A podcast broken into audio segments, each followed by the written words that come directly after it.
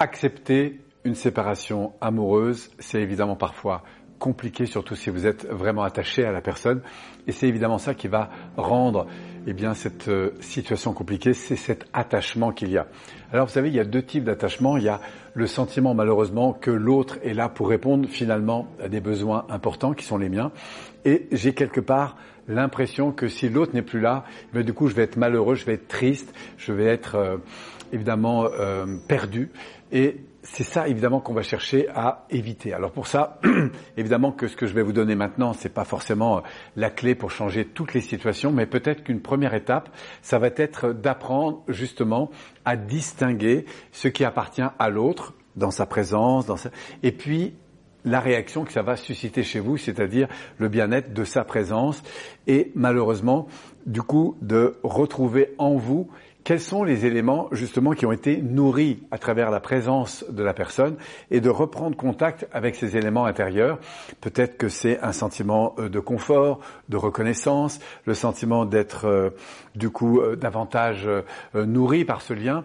Et à travers ces liens, à travers cette connexion que avez avec cette personne, à travers les éléments que vous avez cette personne, c'est vous dire waouh, qu'est-ce que je réponds, à quoi je réponds d'important dans ma vie par cette présence. Et ensuite de vous dire, waouh, si je vais chercher au fond, ce que ça nourrit chez moi, cette présence. Qu'est-ce que cette relation nourrit fortement comme valeur? Comment je me sens si au fond la personne était là, était tout le temps avec moi? Qu'est-ce que je ressentirais de différent? Et apprendre à identifier justement ces éléments, ce ressenti intérieur, et puis de remobiliser ça en vous disant waouh comment je peux retrouver ça autrement aujourd'hui? Parce que malheureusement si vous comptez toujours sur la personne pour nourrir ce qui est important pour vous, eh bien vous allez vous retrouver dans ces relations de dépendance et qui vont nuire la plupart du temps à vos relations. Donc reprendre la responsabilité de votre vie, c'est ça que ça veut dire, c'est réécouter qu'est-ce que justement la présence de cette personne nourrissait chez moi. Et à partir de ce ressenti, de vous dire, waouh, à quoi ça répond comme valeur importante dans ma vie?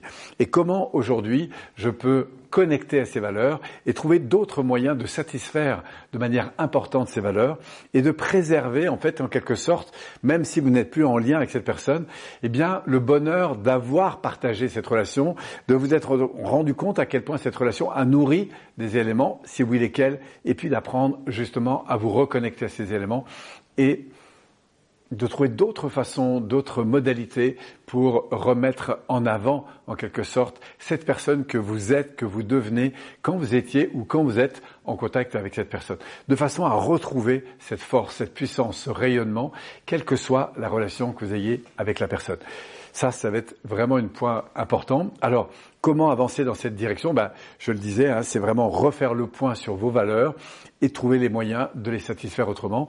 Et puis, concernant euh, ben, cette évolution-là, si vous sentez que vous avez besoin d'aller plus loin, moi, je vous invite à découvrir en fait comment fonctionne ce fabuleux cerveau, ce système nerveux, pour apprendre à reprendre en main votre vie, c'est-à-dire reprendre cette autonomie à laquelle vous aspirez et peut-être de découvrir que dans une prochaine relation, eh bien, vous pourrez nourrir d'autant plus ces dimensions avec une nouvelle personne que vous avez appris finalement à nourrir autrement. Et c'est ça qui va probablement changer l'avenir de vos relations parce que vous aurez gagné en autonomie et du coup l'autre ne sera plus là pour remplir un vide finalement mais pour euh, co-construire avec vous autour d'importants qui vous concernent. Voilà, en tout cas si vous avez envie d'avancer dans cette direction, n'hésitez pas à aller faire de l'évolution personnelle, peut-être à découvrir comment fonctionne tout ça pour euh, justement reprendre de la force et puis surtout vivre plus heureux, plus libre et plus indépendant ce qui ne vous empêchera pas, bien sûr, d'interagir avec beaucoup plus de qualité, vous le verrez dans vos prochaines relations. Merci à vous et, en tout cas, d'ici là, bon courage et au plaisir peut-être de pouvoir interagir ensemble pour pouvoir vous aider à grandir, quelle que soit la vie ou les contraintes que vous rencontrez. Au plaisir de vous retrouver. Merci.